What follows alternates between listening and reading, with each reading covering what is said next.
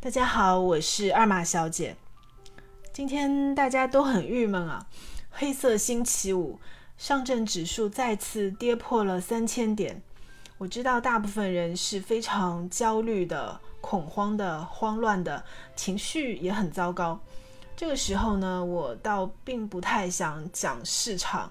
或者解释为什么会下跌，我倒是很想来分享一些最近和不同的基金经理或者基金行业的高管聊到的一些问题，其实也很适合作为给大家近期的一些建议，也许呢对大家会有一点帮助。我想简单的讲三点。第一呢，经过这段时间，未来长期发展的方向实际上是更明确了。比如像高端制造、科技、半导体、军工、农业这些方向，其实是围绕着未来的战略意图展开的。可能以后地缘的摩擦也会越来越多。那么，类似自主可控、安全的这些方向，可以说是未来的一个主基调。这其实和过去有很大的区别。过去啊，各类资金抱团的那些热门行业，其实我们可能也要重新来审视一下这些方向是不是正确了。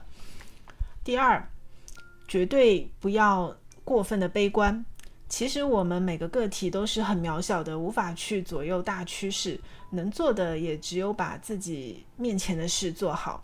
就算这个市场不尽如人意，但是呢，也总是能够找到一些可以投资的方向的。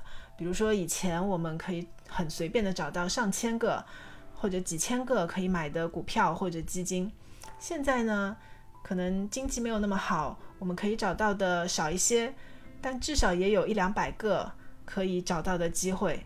对我们个体来说，其实也是够了，机会永远都是有的，所以千万不要过分的悲观。第三，要特别留意那些对全球经济下滑有免疫力的行业。这个时候啊，市场要马上大涨，可能也是比较难的。很多人预计底部的区域呢，可能会持续比较长的一段时间。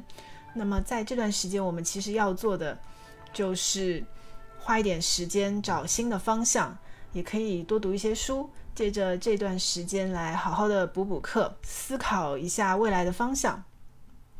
以上呢就是今天我想分享的，虽然非常简短，但是其实我觉得还是挺重要的。如果觉得有帮助呢，可以订阅我的专辑，这样就不会遗漏我以后的更新了。有问题也可以在下面给我留言，谢谢大家。